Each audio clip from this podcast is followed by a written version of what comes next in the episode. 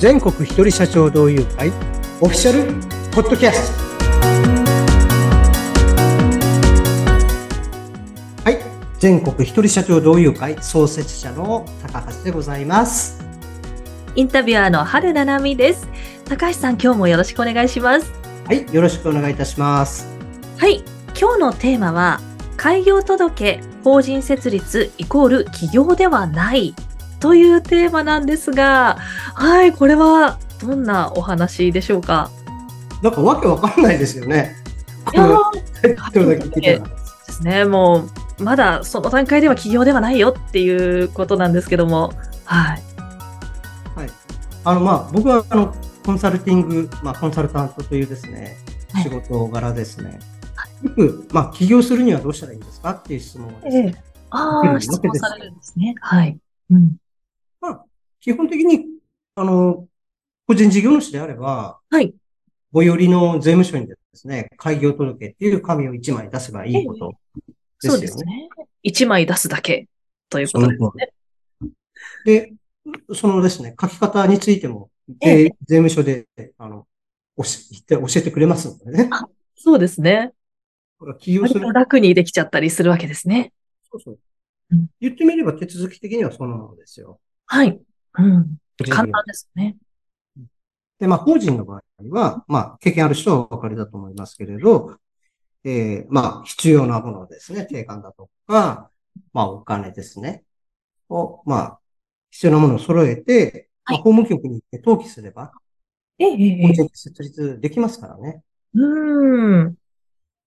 これも、まあ、言ってみれば、うん、紙一つ、紙切れ一枚のような話だとうん、そうですね。提出すれば大丈夫ということですね。うん、だけど、えっ、ー、と、起業っていうものは、紙切れ1枚で、えー、起業したっていう、まあ、手続き上はそうですけど、実態的にはそうとは言い切れない。うん、なるほど。私も長年ですね、16、7年ぐらいですね。はい、まあ自分もあの、ね、いきなり学校出て起業したわけじゃないですから、会社に勤めていた経験があって、そこからの起業してるわけですけれど、自分の体験からもそうだし、職業からいろいろなですね、そのステージの人をたくさん見てて思うことがあるんです。はい。それは、うんえー、まあ、ちょっと厳しい言い方をするとですね、はい。えー、私の言葉で言うとサラリーマン根性とかですね、いう言葉サラリーマン根性。うん。やっぱりですね、あの、会社員時代っていうのは、基本的には自分で判断、決断する回数よりも、はい、まあ、上司とか会社にですね、の指示で動くということをずっと続けてくるわけじゃないですか。そうですよね。言われて初めて動くみたいなところがありますよね。そうそうそうそうそうそう。うん、ということはですね、決断力とかですね、はい、判断するスピードとかがですね、まあ、これ筋肉に例えればですね、その辺の決断力とか、判断スピードっていう筋肉がまだ全然ついてないわけ。ああ、なるほど。トレーニングできてないですね。筋肉ついてないので、うん、やっぱりですね、えー、判断のスピードとかですね、はい。えー、遅いんですよね、うん、まだまだ遅いと。はい。はいまあ、ベテランになってもですね、あの、そういう場面っていうのがあるんですけれど、それは、なんていうか、えー、日常的なことっていうよりは、うん、案件ごとであったり、その人の、えー、上、仕事の詰まり具合とかですね、いろんな、こう複雑的な要素が組み合わさっている、えー、状況にもよりますよね。うん、でも、おしなべて起業して、うん、えー、3年以内の人に多い傾向は、決断力とかが、まあ、要は、何やるにしてもね、遅いっていう結果。なるほど。もう自分で判断して自分で決めてどんどん進んでいくっていうのがなかなかトレーニングされないとできていかないっていう方が多いんですかね。ねうん、それ一般的に思います。だから話が噛み合わなかったりですね。はいはいはい。そういうこともまあまあありますし、うん、えっと、何かの回答を一つとっても、うんうん、まあ、おすまあ僕らから見てですよ。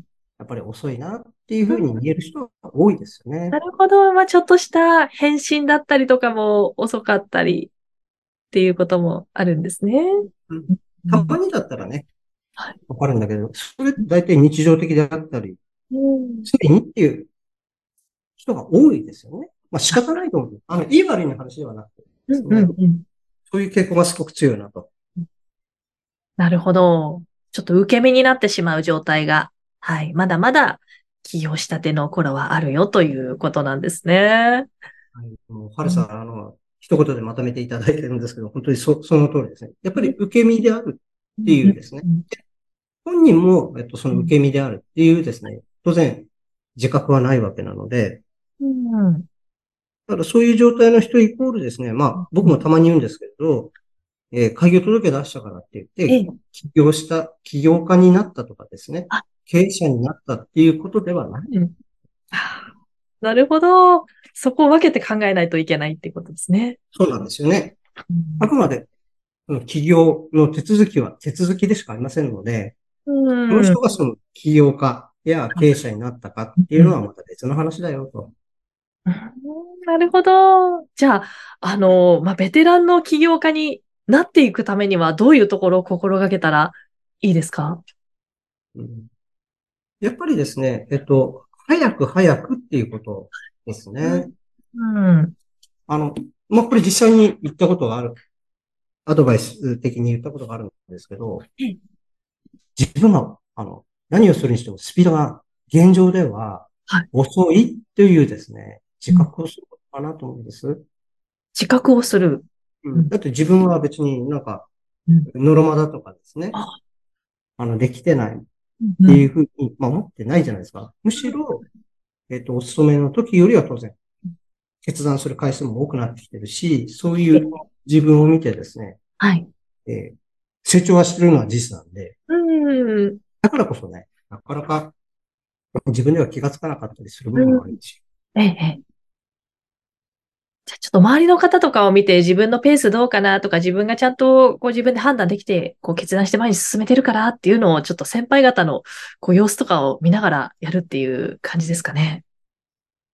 それが一番いいかも。まあ、周りの人がね、しまあこれ、はっきりいろいろ指摘してあげることもね、親切だなと思うんですよ。ええ、特に、えー、私たちの全国一人社長同友会というのはですね、えー、まあ、企業前は入れませんけれども、あの、起業すればですね、全員会員になる資格がありますので、はい。やっぱり、その世間でいうところのアーリーステージと呼ばれるですね、起業してまだ間が、あの、比較的日が浅い人たちも積極的にですね、受け入れるというか、い、あの、そういう方でもですね、あの、居心地がわ、極端に悪くならないように、ええ。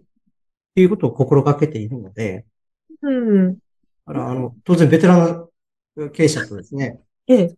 なんていうか、ビギナー的な人たちがすごく混ざってるので、人たちの、まあ、会でベテランの経営者の人たちはなおさらですね、うんうん、あの、アーリーステージの人がいらっしゃった場合はですね、そのようなことをですね、教えていくっていう必要があるのかなと思っています。なるほど。そうやって先輩方からこう学ぶこともできるし、うん。まあ自分がそういうアーリーステージだっていう自覚を持って、あ、まだこのベテランの人たちとどこが違うかなっていうのを、まあ、そういう視点を持って日々、あの、活動していくっていうのが大事かもしれないですよね。そうなんです。で、どうしてですね、今回このテーマを選んだかというと、うん、そもそもこの会を作った、まあ、設立の精神っていう部分に繋がってくるんだけれど、今、起業する人たち、まあ、増えてますし、はい。この傾向は、さらに何十年も続くし、むしろ、加速していきます。うん、どんどん起業する人増えるんですか？まあ、起業する人、起業せざるを得ない人とかですね。なるほど。いう状態が、まあ、加速していくことは、そうですよね。加速しているので、まあ、だからこそですね、起業して、ね、えー、切磋琢磨したりですね、まあ、良い意味で、あの、まあ、鍛錬したりする、周りに見本、手本がいる環境をですね、作るというあの、目的があるので、この会の設立にはですね。はい、うん。なるほど。まだまだ起業する人、もうこれから、あの、新たに、はい、事業を始めていく人っていうのも多いと思うので、うん、本当になんか自分の自覚を持つっていうか、まだまだちょっとスピード遅かったかなとか、はい。そういう自覚っていうのが、うん、すごく大事だなって、うん、感じましたね。だからこそ、ね、開業届、法人設立イコール企業ではない。ということをあえて、このポッドキャストではですね、まあ、会員、主に会員に向けてで、いつも言ってることですけども、世間に向けて発信したいなと思った次第です。はい。ありがとうございます。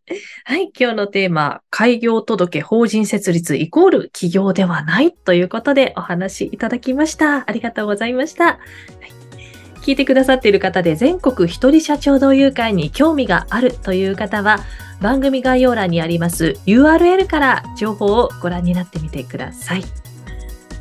それでは今日も聞いてくださってありがとうございました。はい。